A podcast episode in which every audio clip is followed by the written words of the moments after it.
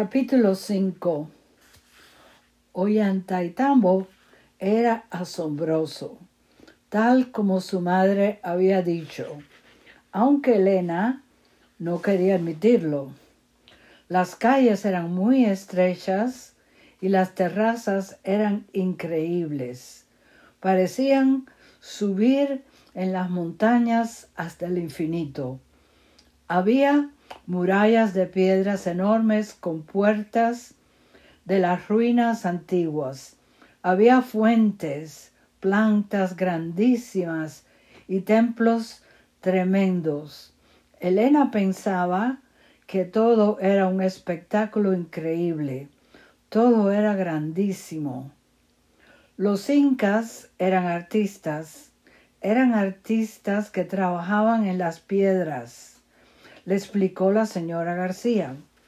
Estas ruinas han sobrevivido durante siglos a pesar de los terremotos violentos y los conquistadores.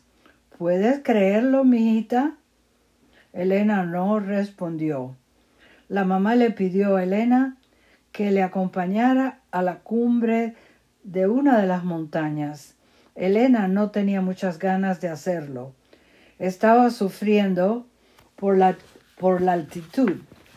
El Cusco está aproximadamente 3.300 metros sobre el nivel del mar, del mar.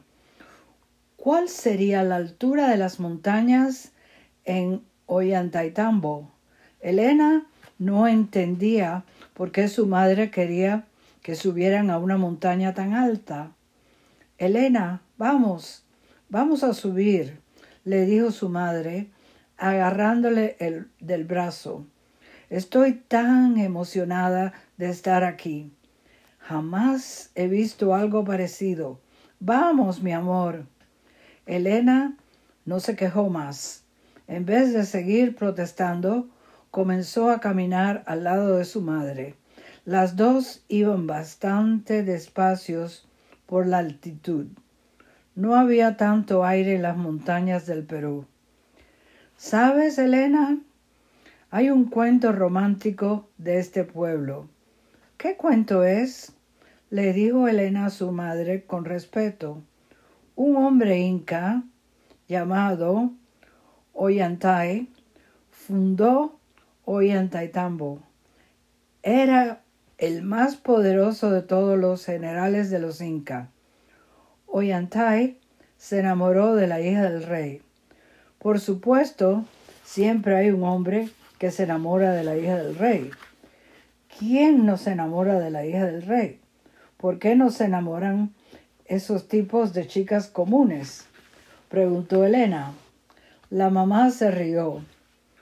Por supuesto que Ollantay no podía casarse con la hija del rey. ¿Por qué no? Ollantay no tenía sangre real. Por eso salió del Cusco con un grupo de hombres y construyeron esta ciudad bonita. Quería construir la ciudad y después volver para secuestrar a la hija del rey. ¿Qué sucedió? ¿Volvió? ¿Capturó a la hija? ¿Qué pasó con el rey? preguntó Elena con interés. Antes de que Ollantay terminara de construir la ciudad, el rey murió. Qué suerte tuvo Ollantay. Ya no tuvo que preocuparse por el rey, agregó Elena. Después de la muerte del rey, el hijo tomó control de todo. No le importaba con quién se casara su hermana, así que dejó que ella se casara con Ollantay, explicó la madre. Así que todo resultó bien después de todo, dijo Elena. Sí, y ahora tenemos esta ciudad fantástica, le dijo la madre de Elena. Le pareció a Elena que ya habían caminado varias horas. Por fin alcanzaron la cumbre de la montaña. La vista era increíble. Elena podía ver hasta el infinito. El valle se veía muy hermoso desde arriba. Las montañas eran súper grandes e impresionantes. Había árboles en el fondo, había pasto verdes, verde en las terrazas. En los senderos vio unas llamas. En una montaña había la cara de un hombre, una cara enojada. ¿Quién, ¿Quién será ese hombre enojado ahí en la montaña? preguntó Elena. Es la cara de un dios de los incas, respondió la madre. Nadie sabe por qué, nadie sabe cómo se sentían los incas. Nadie sabe cómo hicieron eso los incas. ¿Qué dios es?